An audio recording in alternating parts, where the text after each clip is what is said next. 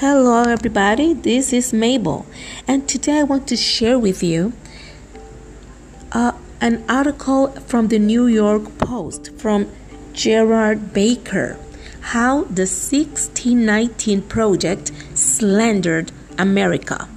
In the absence of traditional public examinations this time of year, as a result of you know what, here's a little history quiz for you.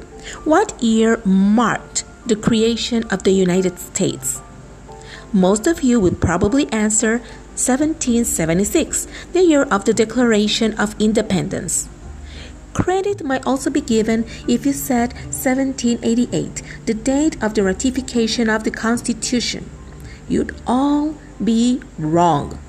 The correct date, apparently, is 1619. This was the year the first slaves arrived in the British colonies of North America, and if the people who control most of the cultural conversation in America these days get their way, we should all see this as the true moment of the founding of the nation. The point, of course, is that it defines America as a nation built not on the lofty ideals of freedom and self government laid out on, in the document written by the founding fathers, but as one built on the degradation, dehumanization, and persecution of black people.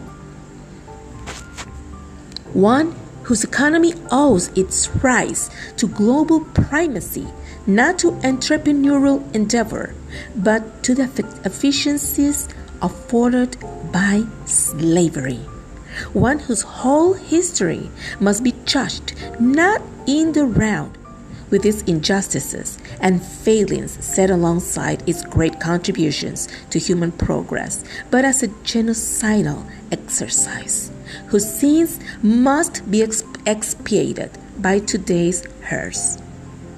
This is something that I just read, and the, said also, it says, the crux of the argument is that the revolution of 1776 was less about the colonists unburdening themselves of the imperial yoke and largely about a desire to maintain slavery, which they feared the British were about to abolish. That was so interesting. It says also the thesis was denounced by many of the most eminent scholars of United States history, from the left, where most of them reside, as well as from the right. One African American scholar of the period, Leslie Harris, wrote in Politico Far from being fought to preserve slavery, the Revolutionary War became a primary disruptor of slavery in the North American colonies. The essay was replete with, replete with historical errors, and no matter the Pulitzers, like the Oscars, Tonys, and others, are less about rewarding quality journalism and more about affirmation of the prevailing ideologies of the principal intendants of Americans' cultural story. So, is also stating here in the article that a number of universities have already said they will make the 1619 project a tool for teaching US history. Given what we know about freedom of intellectual thought on campuses on the issues of race, gender, and sexuality, chances are that this view will become the unchallengeable official version of events quite soon. No one challenges the proposition that United States history is bound up in a history of repression and exploitation of minorities, from the slaughter and dispossession of Native Americans to slavery and Jim Crow laws. It's no wonder that this dominant narrative has helped create the political turbulence we've seen in the past years. Part of the populist message is that you don't have to be ashamed of who you are.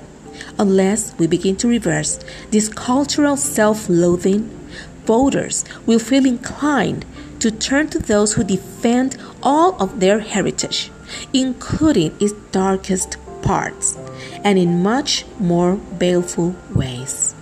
And this has to end because we are all equal under the law and under God.